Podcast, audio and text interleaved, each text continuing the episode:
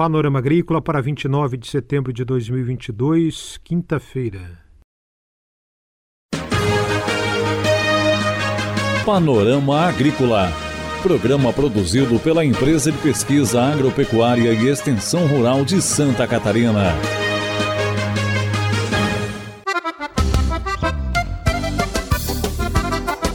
Quinta-feira de lua nova, 29 de setembro, estamos abrindo para você, amigo ouvinte, o Panorama Agrícola. O ditado de hoje é: Águas passadas não movem moinhos. Laranja o ano inteiro, orientações para um pomar produtivo. Confira na entrevista de hoje do Panorama Agrícola. Dica do dia. Para a obtenção de plantas saudáveis e para você alcançar uma boa produtividade, é necessário começar a sua horta no lugar certo. Hortaliças, em sua maioria, precisam de boa insolação, de 3 a 5 horas de sol por dia, e precisam também de água e de proteção contra os ventos fortes. É hora das notícias.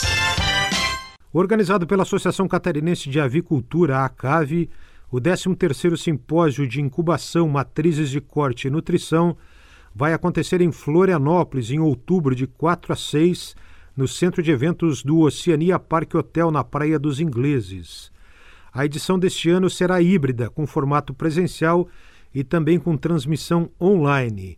Inscrições abertas podem ser feitas pelo site simpósioacave.com.br. Desafios na capacitação de pessoas para a correta vacinação de aves e os erros mais comuns nesse processo é uma das principais palestras do evento, programada para o dia 5 de outubro, uma quarta-feira, a partir das oito e meia da manhã. A sanidade das aves é uma preocupação constante e ações de prevenção, como vacinação contra vírus, são importantes para a produção.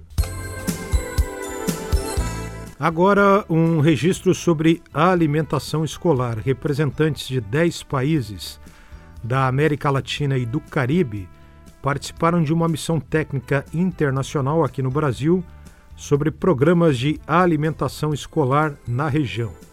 E intercâmbio de experiências e de boas práticas para fortalecer a alimentação escolar foram divulgados na ocasião. Participaram representantes na área de alimentação escolar do Brasil, Costa Rica, Equador, El Salvador, Guatemala, Honduras, Panamá, Paraguai, Peru, República Dominicana e integrantes da comunidade do Caribe.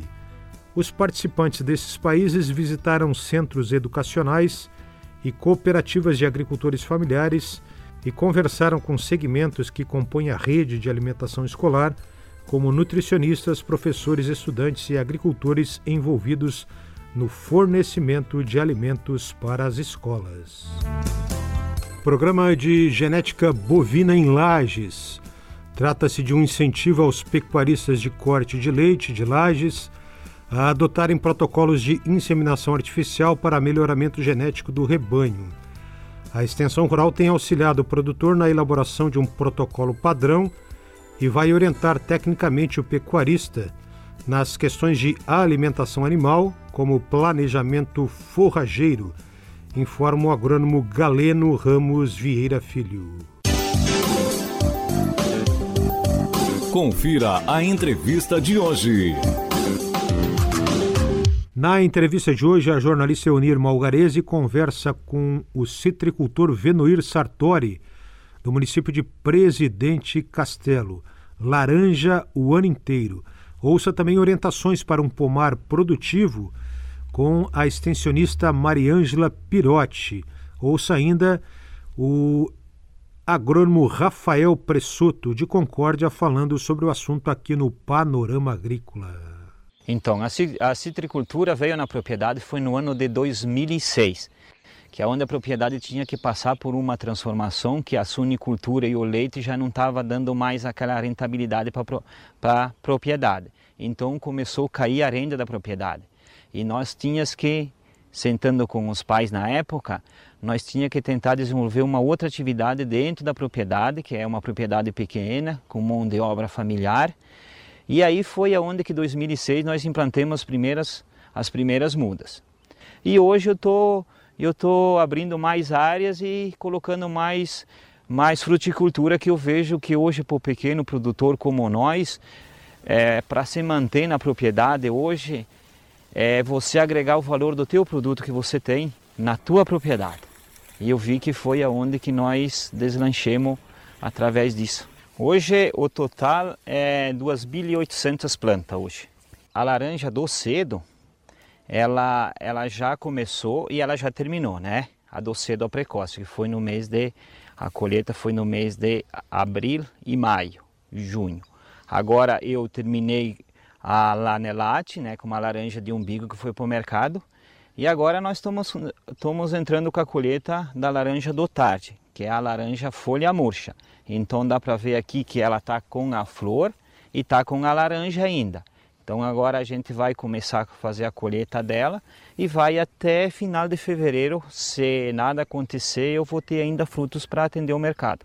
Você colhe frutos praticamente o ano inteiro? Sim. Na verdade, eu fico ali na faixa de uns 60 a 90 dias sem fruto, porque são qualidades precoces e são qualidades tardias. E nessa época tem muitas abelhas aqui no pomar. A importância de contar né, com, com as abelhas aqui no trabalho da polinização. Sim, nós temos umas, umas 10 colmeias, né, que, que é para você ter quando que a flor da laranja floresce. Então, para ela fazer a polinização, você precisa ter essas abelhas para que é fundamental para ter os frutos. Isso significa boas colheitas lá na frente. Isso, para o ano que vem com certeza vai dar uma boa colheita.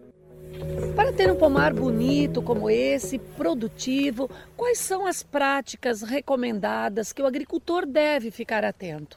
Então, quando ele faz um pomar, que ele quer uma boa produção, é bom ele estar tá sempre atento à questão da adubação. Para isso, é importante que ele faça uma boa análise de solo, uma boa análise foliar e procure uma assistência técnica para fazer uma interpretação da análise adequada, né? para poder escalonar a adubação conforme a planta exige. Né? Isso é uma coisa importante. Outra coisa, ter sempre uma cobertura de solo também é importante, né?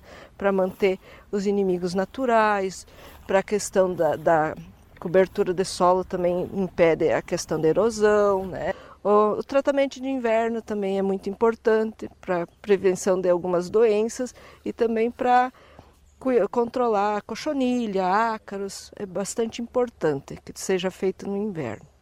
Uma técnica importante que todo fruticultor deve usar é o monitoramento da mosca da fruta, que é uma praga que causa sérios danos econômicos para a fruticultura e também óbvio para a citricultura. Agora nós vamos colocar o atrativo aqui na armadilha. Agora a gente vai colocar mais ou menos um metro e meio de altura, de preferência localizado para o nascente do sol. Uma vez por semana o agricultor deve fazer o monitoramento dessas armadilhas. E conforme o tanto de moscas que tiver lá, é um indicativo dele entrar com o tratamento com inseticida ou não. Né? Citricultura é uma opção que colabora com as outras cadeias produtivas que nós temos aqui na região e serve então como possibilidades então de diversificação de renda. A gente tem algumas cadeias produtivas que são mais intensas aqui na região, mas existe espaço para outras cadeias produtivas e a citricultura é uma delas. A gente teve algumas experiências no passado não tão positivas, mas a gente vê que os produtores que persistiram, que fizeram os investimentos, estão seguindo as orientações técnicas, estão conseguindo produzir, estão conseguindo ter renda nessas propriedades. Essa reportagem de Eunir Malgarese sobre produção de laranja no Alto Uruguai, meio oeste catarinense, produção de citros. Ela entrevistou Venoir Sartori, agricultor, e os agrônomos Mariângela Pirotti e Rafael Presoto. Panorama Agrícola.